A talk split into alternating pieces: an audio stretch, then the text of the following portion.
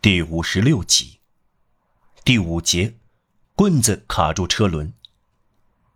当时从阿拉斯到滨海蒙特勒伊的驿站，还使用帝国时期的小油车。这种油车是双轮马车，车厢里覆盖着浅黄褐色皮革，悬在保险弹簧板上，只有两个位子，一个是给车夫的，另一个是给旅客的。车轮装有保护长骨。能与别的马车保持距离。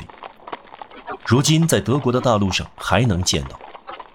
油箱极大，呈长方形，安在马车后面，与车身连成一体。油箱漆成黑色，车身漆成黄色。这种马车今日已经没有类似的了，难以描摹的丑怪，像驼背一样。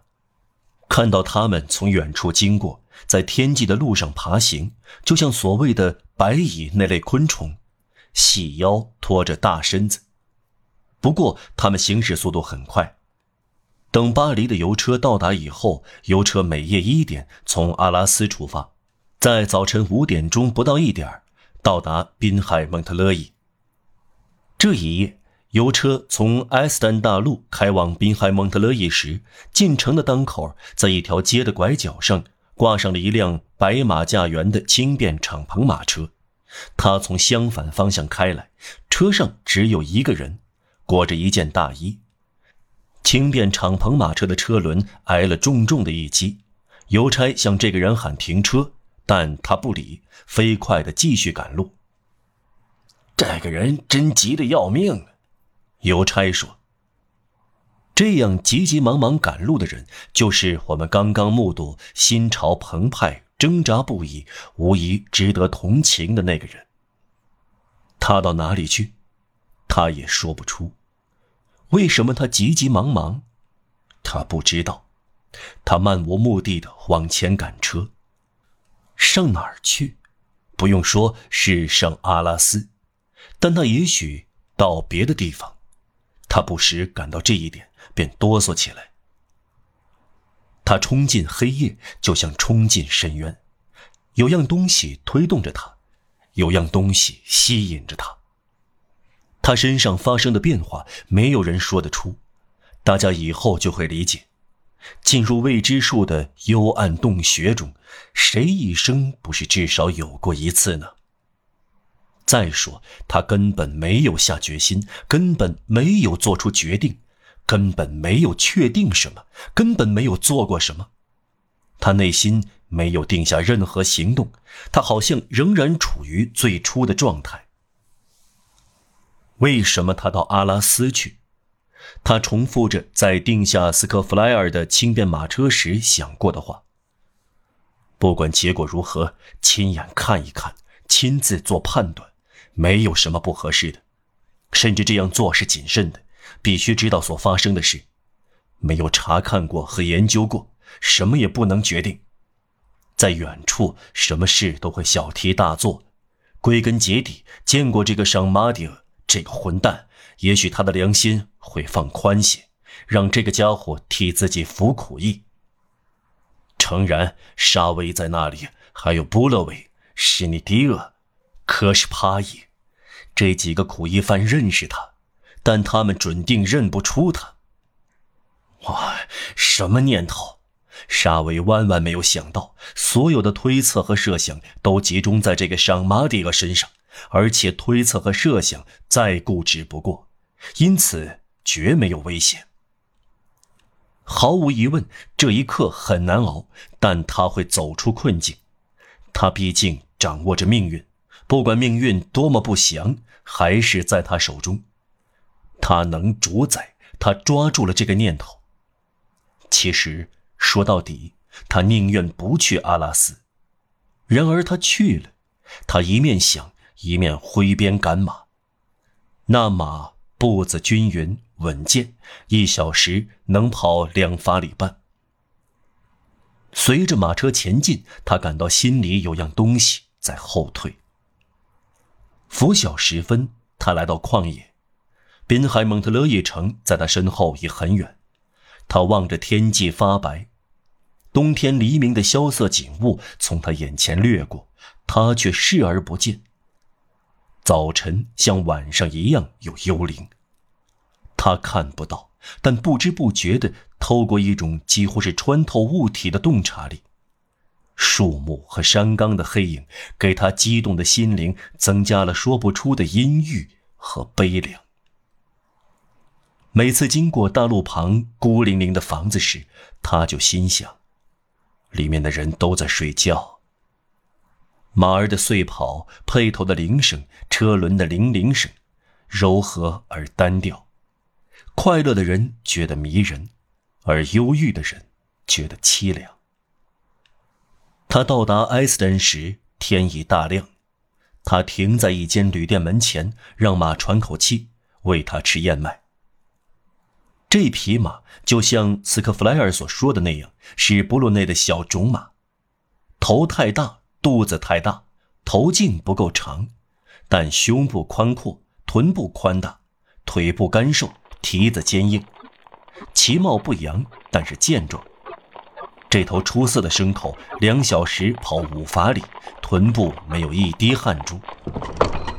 他没有从马车上下来，马厩伙计拿来燕麦，突然俯下身来查看左轮。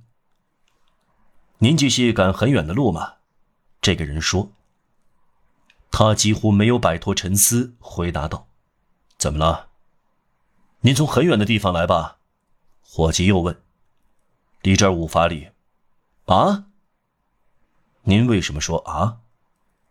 伙计又俯下身来，半晌沉默不语，目光盯住车轮，然后挺起身来说：‘这只轮子走了五法里是很可能的。’”不过眼下肯定走不了四分之一法里。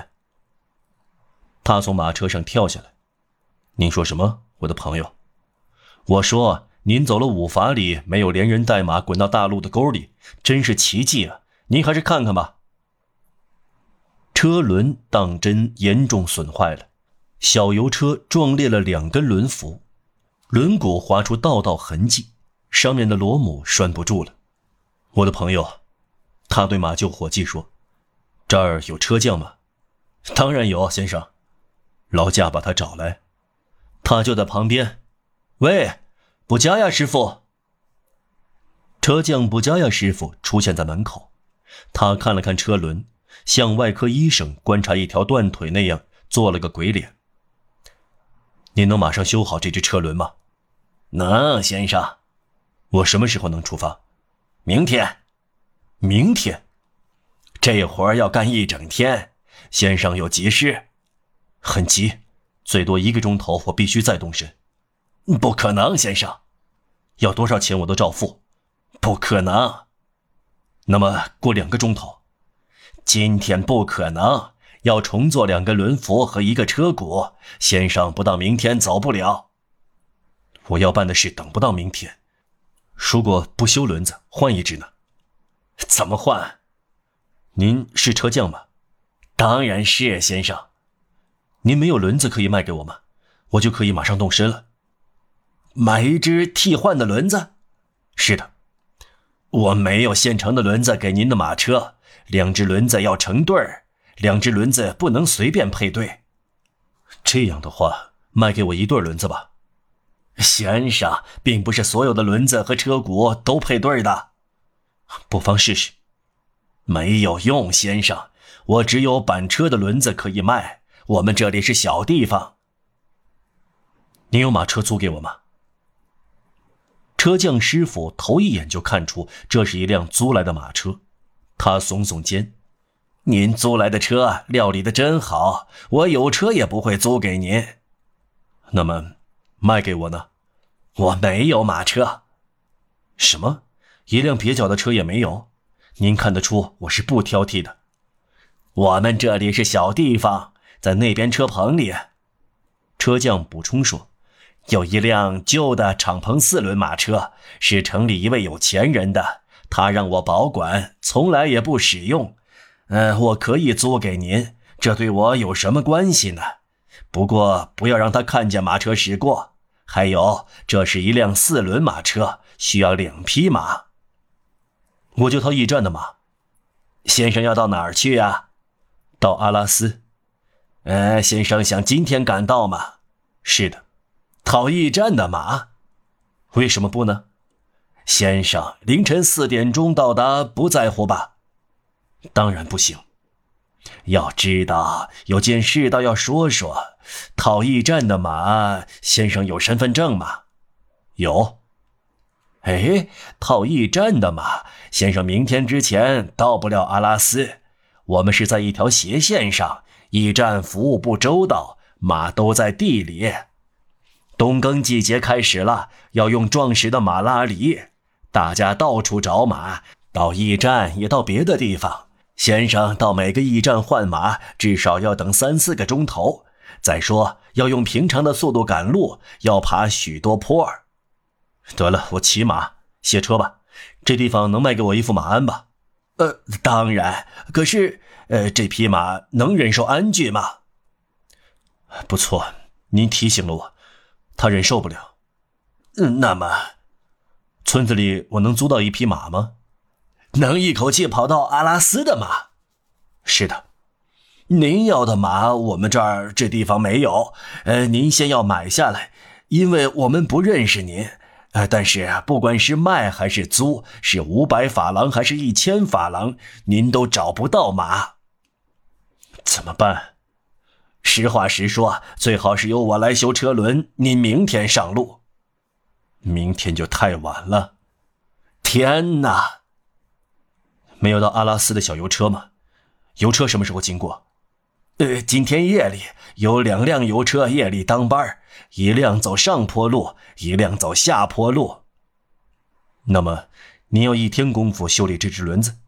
一天，而且是整整一天。用两个工人呢？用十个工人也不行。如果用绳子缚住轮辐呢？嗯，缚住轮辐可以，呃，辅助轮毂不行。再说。轮网情况也很糟糕啊。车里有租车的吗？没有。有另一个车匠吗？马厩伙计和车匠师傅同时摇着头回答：没有。